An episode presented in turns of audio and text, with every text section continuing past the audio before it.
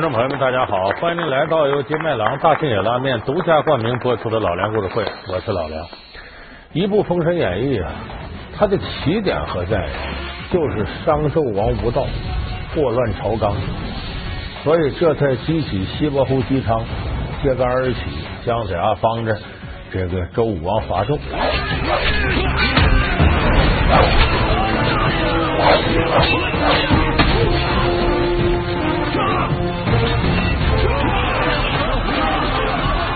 整个《封神演义》它都是负着两个情节，就说由于纣王无道，哎，才造成天下大乱。而武王伐纣呢，不是为了自个儿啊，为了救黎民百姓于水火之中，听着很冠冕堂皇的理由。因为我们现在大家都能知道，周文王、周武王那绝不是仅仅为了救老百姓于水火之中，那就是为了个人的政治野心。那么反过来，我不知道大家想没想过，这个纣王，几乎我们一提起说历史上作为皇帝非常残暴的，恐怕这商纣王就成了残暴君主的形象代言人。提起来，这皇上缺德的不是人的，基本商纣王就排老大了，老祖宗了。那么纣王到底是不是一个暴君、无道昏君呢？现在有很多人结合历史真实的史料，要做点翻案文章，就说《封神演义》呀，它是一部神魔小说，它里边好多情节是编的。纣王不见得就那么说，纣王他到底是个什么样的君主呢？咱们首先看这个纣王啊，是商朝的第三十二位君主，末代君王。他叫什么名字呢？本来名字叫辛，辛苦的辛。就全称帝辛，他是皇帝嘛？帝辛，帝辛，你这个昏君，你荒淫无道，轻信谗言，相信不用多久，你的帝国就会败亡了。你还在那愣着干什么？给我抓住他！那怎么这纣王没人知道？几个人知道他叫帝辛？是因为纣王这名字深入人心，而且纣王这俩字啊，不是他活着时候有的，是后人给他的谥号封号。这个谥号很有意思，这你记住，这皇上啊，凡是要叫什么文王、武王，哎，什么这类的，呃，多数都是好的；凡是叫什么纣啊、灵啊、幽啊、献呐，这都完蛋了。你听什么周幽王、汉献帝。什么楚哀公，这全部是好词儿。那么说这纣是什么意思呢？他在文言文里，纣啊有残忍无义之意，就说这个人特残忍、特残暴。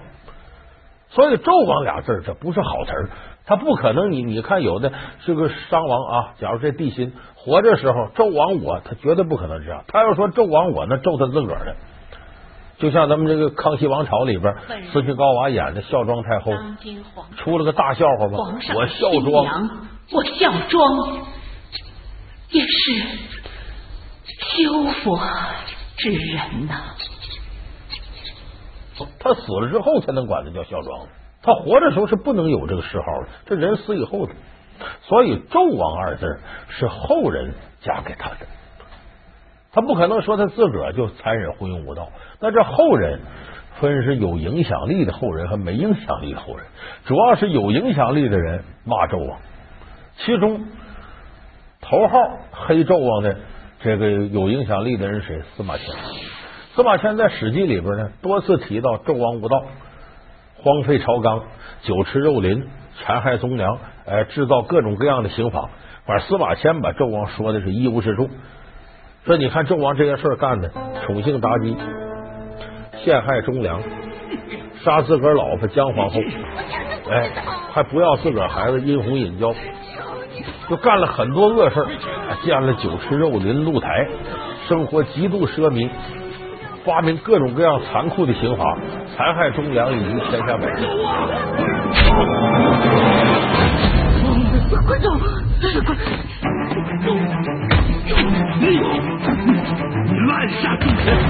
你你！这个昏君！来人呐，在！把商容给我拿下！走走。地心，你根本就不配做一国之君，城场基业早晚会在你的手里，你这个昏君！拉出去砍了，放开我，村民们，我自己来。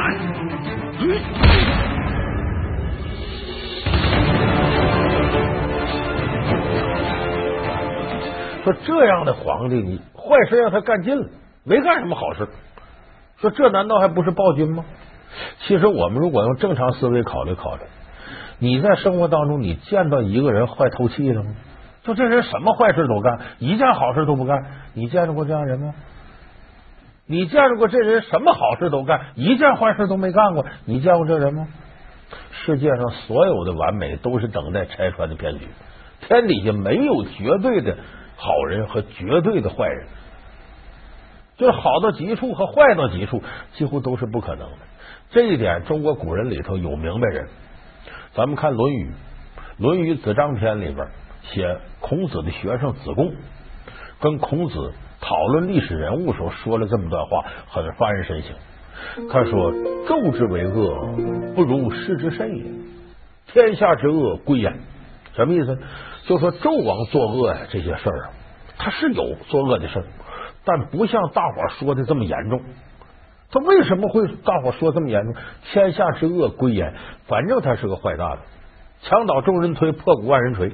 他索性坏事都是他干的，就跟咱们平常生活当中啊，要嘲笑一个人，给这人编段子啊，什么这个尴尬的糗事都是他的，这和那个差不多，就是有很大的给他这个。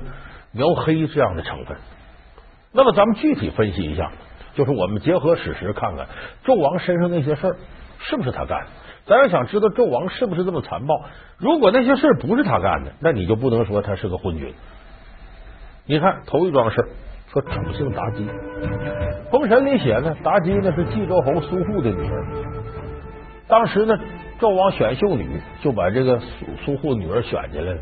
但这个时候，苏护呢已经把女儿许给别人了，而且作为大臣的女儿，皇上说要就要，这有点不合常理。启禀大王，冀州侯苏护拒绝让他的女儿入宫。什么？他竟然不肯？是啊，他说他的女儿已经与西伯侯长子伯邑考定下婚约，所以拒绝让他女儿入宫。这。天下都是胡说起来。就算他已经成亲了，吾看上了，他也得把女儿给我送过来。所以这苏护来气了，就在这个朝歌的这大门上提了四句，呃，叫“君坏陈刚，有败五常；冀州苏护，永不朝商。”反了，结果这个纣王派兵打。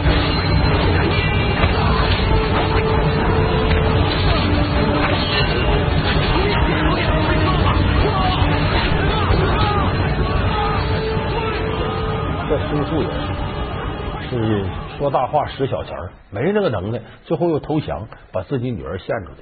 献出去过程当中，奔朝歌这儿来，路上住旅店，正好千年狐狸精把妲己苏护女儿苏妲己这些魂给吸走了，化成苏妲己。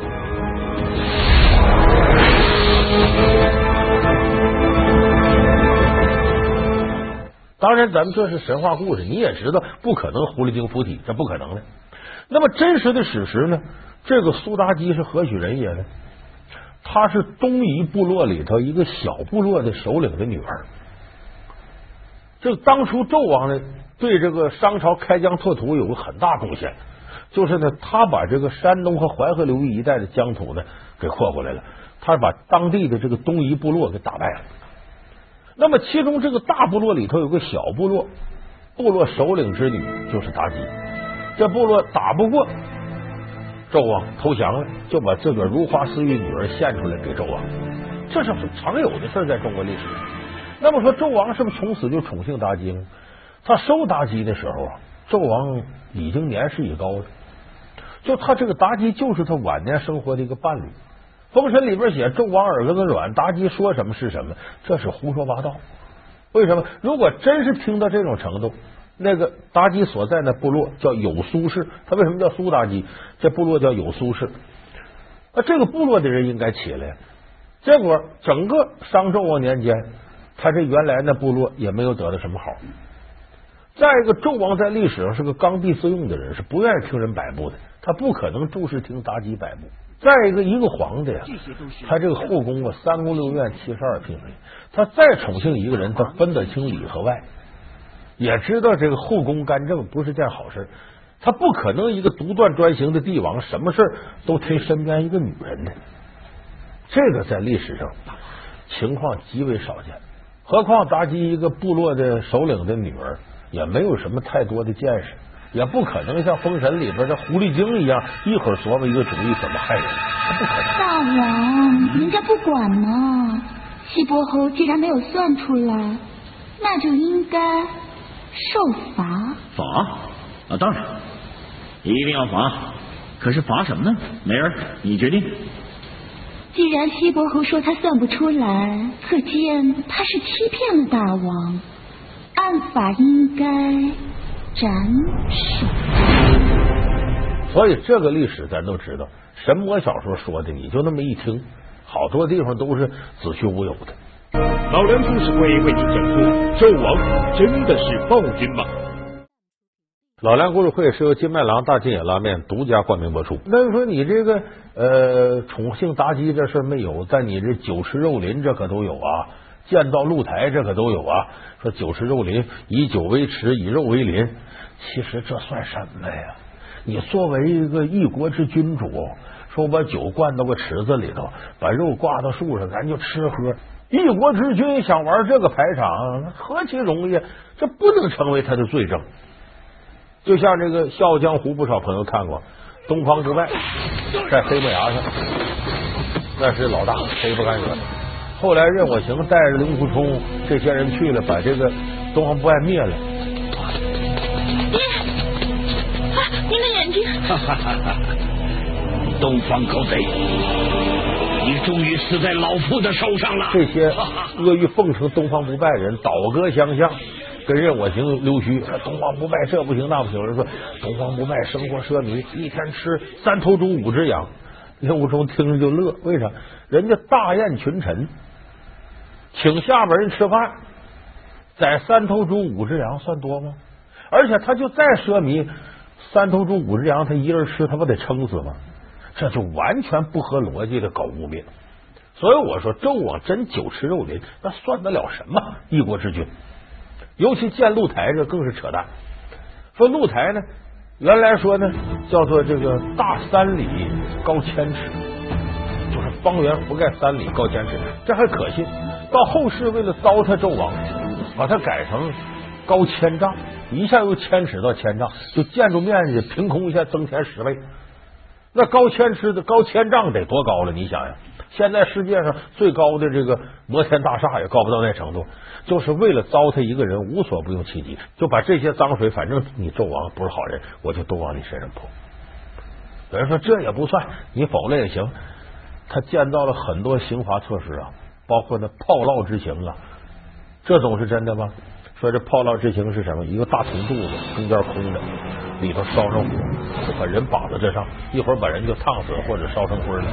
说这么残忍，说是这就纣王跟妲己发明的。对了，大王，臣妾有个主意，为了吓唬那些狂妄自负的大臣，我们可以立一项新的刑法。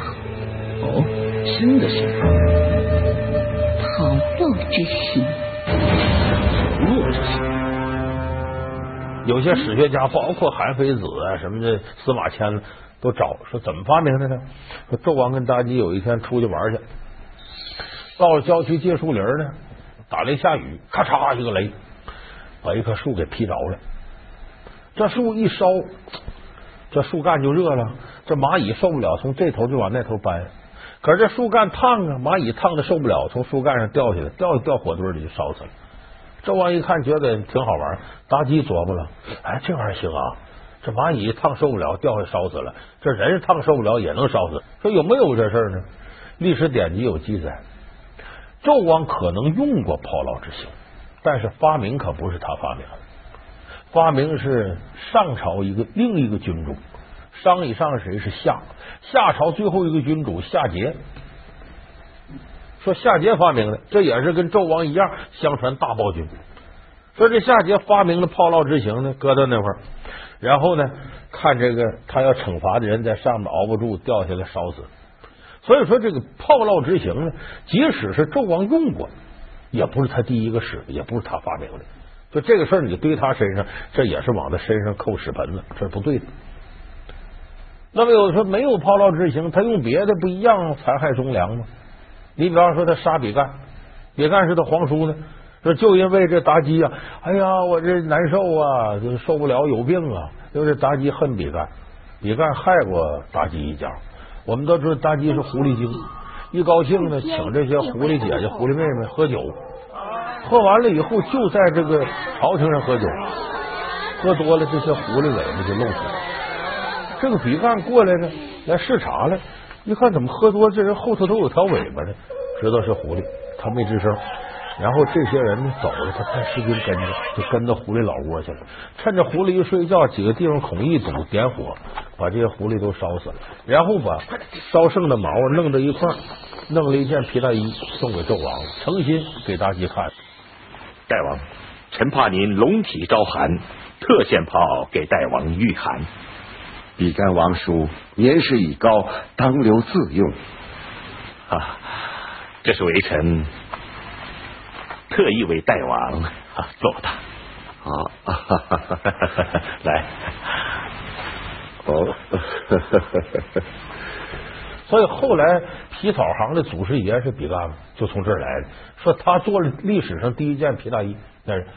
所以你想，妲己能不恨他吗？哎呀，我这难受啊！我要吃药，这什么药好使吗？有个药引子，叫七窍玲珑心。比干就是七窍玲珑心。岳父，孤王的爱妃好像得了坏心病，危在旦夕。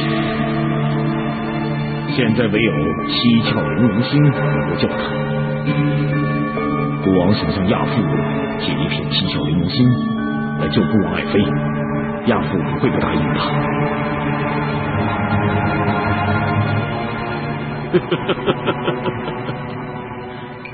真要臣，臣不得不死。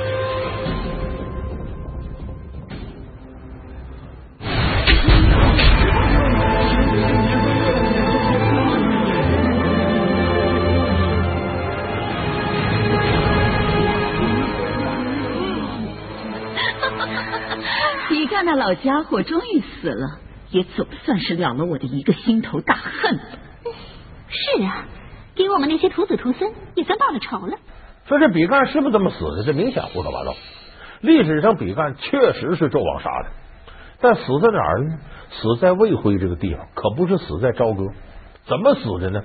这个过程有点严重。就说当时啊，纣王那阵还处在。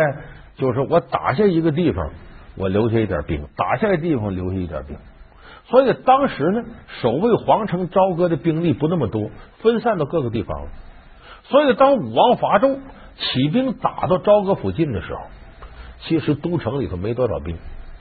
这时候纣王一看，你敢跟我打，你敢摸着老虎屁股，这了得吗？我得跟你对着干呢，我不能当缩头乌龟守着。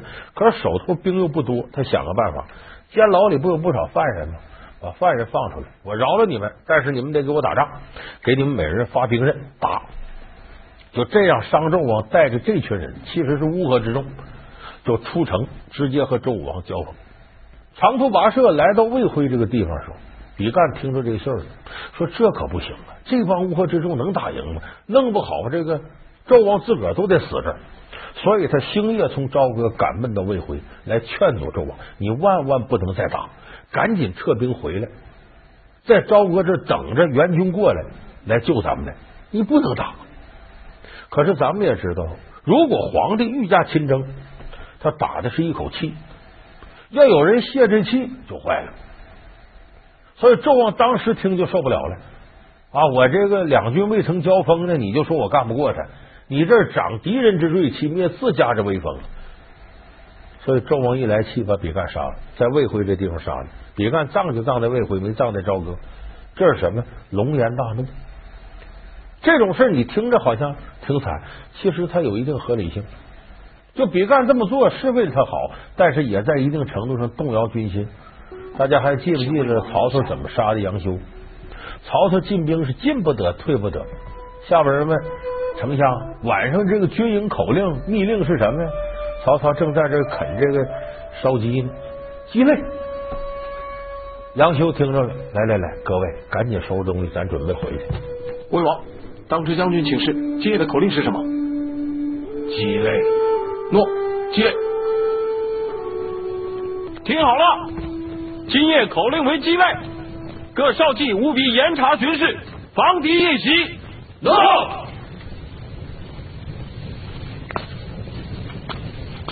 马上收拾行装，准备回城。遵命。杨先生，啊，魏王正准备与敌决战，你怎么能让粮官们收拾行装呢？哈，我听魏王号令，已知他的心意了。所谓鸡肋者，食之无味，弃之可惜。以此夺之，魏王必定退兵。粮官早些准备，以免得临时慌张啊。曹操一听怎么回事？有人破解我这意思了，岂能如此动摇军心？把杨修叫来就给杀了。杨修匹夫，妄自猜测乱我军心。来人呐，站！立刻把他拿下，斩首示众。遵命。这是什么节奏？不作死就不会死，就这节奏。所以说，这个纣王杀比干，在一定程度上有他的道理，不是一点道理没有的。所以你经常这么分析，有人说，那好像纣王也没干什么太昏庸的事，当然他也没有干太多好事。那可是为什么所有的脏的、这烂的这些事都扔在他身上呢？谁让他是末世之君？谁让他是成王败寇里那寇了呢？你想想，武王伐纣是以下犯上，是以臣犯君。如果不找到一个合理解释的话，怎么能让天下人都服他呢？所以这是出于一种丑陋的政治宣传，就是我要不把你踩在脚底下，我没法高高在上。这叫欲加之罪，何患无辞？你看中国历史上这种事发生太多了，夏桀、商纣、秦始皇、隋炀帝，这有名的四大暴君。你看历史写这几位，一件好事都没有，就感觉这个人生下来呀。没有啥七情六欲，有也是恶的。反正我活着就是为干坏事，不干坏事我就得死去。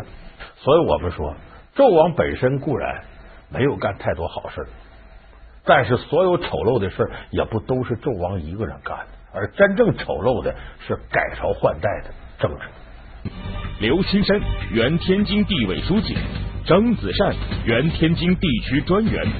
一九五二年二月十日，两人因贪污腐败被处以死刑，共计贪污一百七十一亿六千二百七十二万元旧币，相当于金币一百七十一万余元。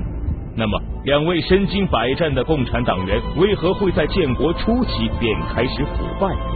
他们的真实经历又对现实有哪些指导意义？好，感谢您收看这期老梁故事会。老梁故事会是由金麦郎大金野拉面独家冠名播出。我们下期节目再见。